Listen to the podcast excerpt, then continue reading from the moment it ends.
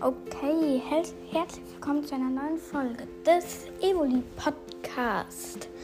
Heute möchte ich euch etwas über die Ultrabestien erzählen.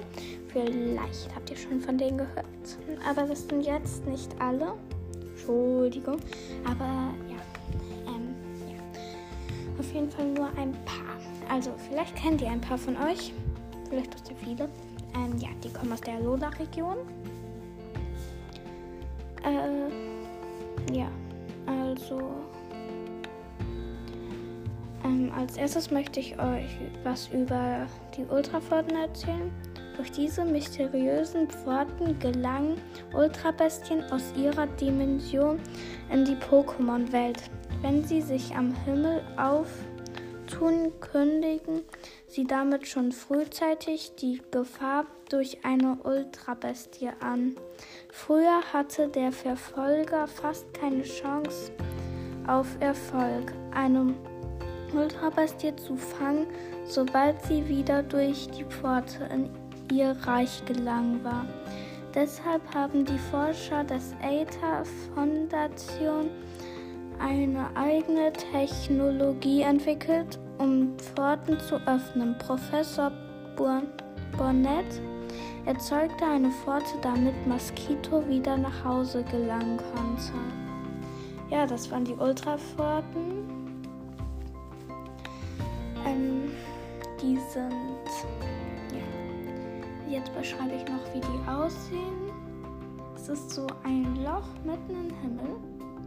Da kommen dann so weiße Strahlen raus und um ihn herum sind so hellblaue Strahlen mit einem Tick lila. Ja, das sind die Ultrapforten.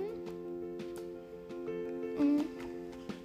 Jetzt noch das Reich der Ultrabestien. Hinter den Ultrapforten liegt ein kaltes, finsteres Reich voller ungewöhnlicher Kreaturen wie Ubeich, Marozza und Venicro, die Gesteinsöde mit dunklen Schluchten und nackten Felsen war einmal eine schöne, fruchtbare Landschaft mit Blumen und Bäumen, die im Licht seiner Lumineszenz erstrahlten. An seinen dunklen Tagen wurde Nekrozma und einem Meteor von einem Meteor getroffen und fiel beschädigt zu Boden. Die Ultrabestien waren gezwungen, mit den wenigen Restlichen zu leben und mussten hoffen, dass eines Tages seine Lumineszenz wieder erstrahlen würde. Dank der Ultrawächter und der Menschen von Alola ist der Tag endlich da. Okay, das war das Reich der Ultrabestien. Ja, wenn alle wissen, was Ultrabestien sind. Dann, ähm, dann als erstes mal Mosquito. Ähm, die erste Welle von Ultrabestien hält viele Überraschungen für Ash und die Ultrawächter bereit. Mosquito entfaltet ungeheure Kräfte in einer Auseinandersetzung von Kosturso, dass das Team Rocket aus der Gefahrenzone bringt. Dann attackiert Mosquito ein Relaxo und saugt diese Energie ab. Als Ash mit Pikachu im Kampf weiter vordringt, bewegt sich das Mosquito erstaunlich flink, um eine Attacke abzuwehren. Mosquito liebt es, seine großen Muskeln zur Schau zu stellen. Als sich Ash und Kiave auf dieses Spiel einlassen, kann es einfach durch Ultraball gefangen werden. Ja, äh, ich lese ja gerade so Texte aus dem großen Pokémon-Lexikon vor. Ja, vielleicht mache ich zu diesem Lexikon auch noch eine Folge. Und ja, Mosquito, das ist so ein Pokémon von Typ Käfer im Kampf, glaube ich. Ich bin mir nicht sicher, aber ich glaube Kampf. Oder auch nur Käfer. Auf jeden Fall ist es von Typ Käfer. Das hat überall rote Punkte, die irgendwie so aussehen wie Blut. Dann hat es so, ja, und um die roten Punkte ist es so schwarz. Dann hat es im Gesicht so einen riesigen Stachel. Es ist, ist ja auch klar, das heißt ja auch Moskito. Ja, mit Flügeln, ja. Ihr müsstet den auch schon kennen. Dann Muramura. Ähm, auf der Baustelle für ein Projekt von Ashs alten Gegner Teko kommt es zu einem weiteren Ultrabestien-Ereignis. Muramura wird wegen seines turmartigen Äußeren von den Bauarbeitern für ein Podest für eine Statue von Teko gehalten. Welch ein Irrtum. Muramura hasst es, wenn etwas auf sein Dach gestellt wird. Ash gelingt es, die Ultrabestie wieder zu beruhigen, indem er auf ihr wie auf einem ausschlagenden Pferd davon reitet. Also Muramura ist so ein, soll ich das sagen? So ein, ja, ein Podest mit Beinen. Ein Podest mit Beinen, mit Augen. Ja, okay, Muramura sieht echt wie eine Ultrabestie aus. Ähm, ja, das kann man nicht beschreiben, wie er aussieht. Er sieht eben so aus wie ein Podest mit Beinen und Augen. Okay. Dann kommen wir zu Kagoron. Im Wald starb halt Chris zufällig über dieses raketenartige Wesen. Er glaubt, dass es wie seine Lieblingsmärchengestalt Prinzessin Kaguya auch einfach nur nach Hause möchte. Samantha findet heraus, dass Kaguron eine Ultrabestie der Typ Stahl und Flug ist. Weil Kaguron eine Rakete ist, versucht Team Rocket die Ultrabestie zu stehlen, aber die Kraft der Be Bestie beim Abheben ist zu stark für das Schurkenteam. Ja, also Kaguron, das ist auch echt schwer zu beschreiben. Okay, ich versuch's mal. Ähm, das hat so Stahlarme. Äh, ja, da sind so Raketendüsen dran. Und dann hat es so einen Rock an mit Haaren. Ja, okay, es ist echt schwer zu beschreiben. Ich glaube, ich schaffe das nicht. Ähm, ja.